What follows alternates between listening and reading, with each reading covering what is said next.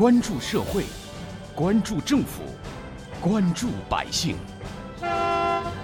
民生新干线。近日，在杭州西湖文化广场上，一场由杭州市综合行政执法局、国网杭州供电公司、杭州市电力行政执法办公室联合开展的保护电力设施光明送万家、政企联动电力设施保护宣传活动火热开展。更多有关营造全社会爱电护电氛围的内容，一起进入今天的民生新干线板块，挖掘新闻真相，探究新闻本质。民生新干线，听众朋友们，早上好，欢迎收听今天的民生新干线，我是子文。我们都知道，电力是如今社会经济发展的基础保障和要素，在我们的生活当中扮演着不可或缺的重要角色。但是近年以来，各类的电力违法事件多发，一定程度上影响了人民群众的安全感、获得感和幸福感。当天。活动主办方为现场的市民朋友们普及了三方面的知识，分别是保护电力设施的重要性和必要性，盗窃破坏电力设施的严重后果，以及保护电力设施安全运行的常识。主办方呼吁市民朋友们爱护自己身边的电力设施，就是爱护我们自己的美好家园。呼吁大家共同行动起来，保护电力设施，让光明传向千家万户。国网杭州供电公司运检部副主任方炯。电力设施呢，它也关系到我们，呃，这个千家万户的生活用电，嗯，嗯，工厂企业的一些生产用电，嗯，还有铁路啊，呃，医院啊，商场，教呃这个学校等一些重要的公呃公共市政设施的一个保障性的用电，那么所以呢，这个我们杭州市委市政府啊，高度重视。呃，这个电力设施保护的工作，那么在去年，呃，也是专门把这个电力执法这项工作纳入了我们杭州的综合行政执法的范畴。那么在综合，呃，杭州市的这个综合行政执法局下面，专门成立了，呃，专门进行电力执法的杭州市电力行政执法办公室。电力设施起着连接电能、传输、转换、分配电力的任务，保障着各个用户的用电需求。电力设施一旦遭受破坏，突然造成停电，将会影响社会用电和人民群众的生活秩序，严重时还将影响更多人群的生命安全。方九，那么这个办公室，呃，日常的工作主要是对我们呃这个呃日常呃这些电力线路啊，就是说进行一些安全的一些问题，呃，尤其是在我们电力线路的保护区范围内，一些对我电力线路构成威胁的违章施工。呃，进行及时的制止和查处。当天现场，杭州市综合行政执法队副队长陶永峰登台致辞。目前，市县电力行政执法办都已经在规范化、标准化的开展电力行政执法工作，收效明显，切实提升了我市的电力运行环境。电力行政执法是杭州市综合执法改革先行先试的重要创新之一。综合行政执法局将和供电公司保持良好的合作关系，继续共同提升杭州城市治理水平。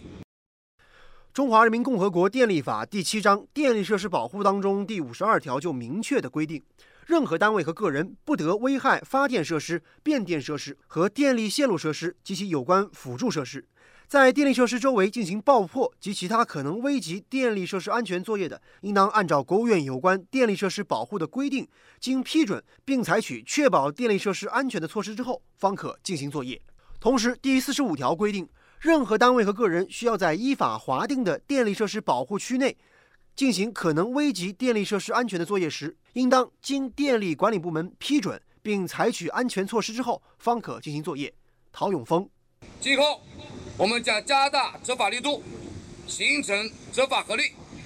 继续规范我市供用电秩序，始终保持保护电力设施保护工作的常态开展和高压态势，及时打击破坏电力设施的不法行为，特别是要抓住违章施工等给电力安全带来严重威胁的典型案件，进行重点查处，为更好的开展。电力设施保护工作，营造全社会爱电护电的良好氛围。挖掘新闻真相，探究新闻本质，民生新干线。继续回来关注保护电力设施的相关内容。二零一七年八月八号九点左右，电缆巡视人员巡视至天目山路五常大道交叉口北侧附近时，发现有施工队伍正在现场作业。巡视人员明确告知附近有一百一十千伏在运的高压电缆线路，要求其立刻停止施工。施工人员当场承诺停止施工，但是待巡视人员走远之后呢？施工人员自以为自己能避开管线位置，于是擅自的继续进行钻探施工，引起电缆接地跳闸，造成巨大经济损失。由于性质恶劣，涉事人员被公安机关拘留。杭州市电力行政执法办公室工作人员马超群也向记者介绍了他们最近办理的一起和电力相关的案件。第一个是咱们这个有一个施工单位在做这个地勘的时候进行道路开挖。没有经过这个地下管线部门的同意，没有任何这个审批的程序，就私自开挖，导致咱这个电缆外破。电缆外破以后呢，导致周边的居民停电和周围的企业失电，造成了严重的后果。我们电力执法办在接到这个信息之后，马上赶到现场，第一个先制止了这个呃野蛮施工的行为。呃，第二个呢，这个协助供电公司进行了这个线路的抢修。呃，两件事情做完之后呢，我们对责任单位进行了一个呃严厉的批评，呃，并且对他进行一个约谈，对他的这个违法行为啊进行了一个处理，对他进行了相应的这个处罚。除了相关的执法检查工作，在当天的活动当中。过往杭州供电公司城北供电分公司低压三班班长贾斌也给在场的市民普及了一些夏季的安全用电小常识。呃，我的建议是啊，就是我们夏季啊打空调的话，因为温度不要太低，嗯，保持在室内二十六度左右，呃，再用那个热水器和那个呃电饭煲，然后还有是那个烧水的时候，那么要注意用电安全。电电动车的充电方面，就是说，呃，充电充电结束以后，插头一定要马上拔掉，呃，不要把插头了，因为呃杭州因为我们在我们辖区范围内就多发生多起电动车呃充电时间过长导致的火灾。有关于我们今天关注的内容，接下来您将听到的是本台特约评论员、资深记者叶峰老师的点评。我相信每一个老百姓对自己家里的电器、电力设施都会倍加关爱，这是因为当今社会人民群众如果离开了电，可能都会给自己的生活、工作带来很大的影响。当然，我们也都知道，家里的电其实是。公共电力设施的末端，是公共电力设施延伸到每一户人家家庭里的终点。当我们在关爱着自己家里的电力设施、电气设备的时候，其实应该很自然的有一种意识，那就要维护公共电力设施。在现实生活中，有一些人出于对金钱的贪婪。或者是出于对报复社会的心理，会去有意的破坏公共电力设施。当然，他们这样做是会受到法律的惩治的。但是，他们所造成的破坏，实际上是殃及了所有的电力设施的末端用户，这些危害性不可小觑。所以，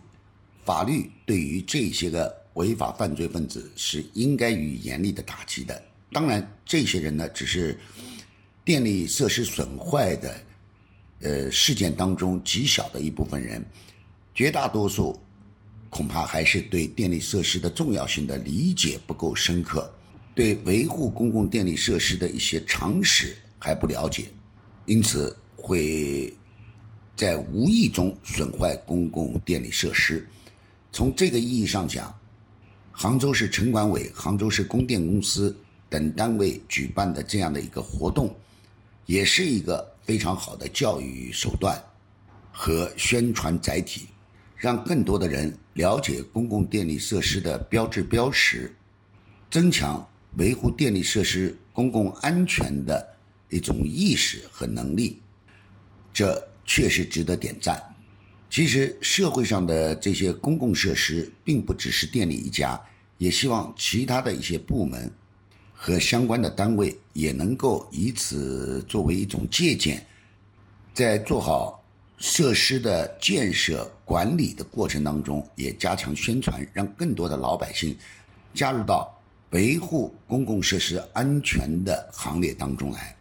好，以上就是本期民生新干线的全部内容。我是子文，感谢您的收听，下期我们再见。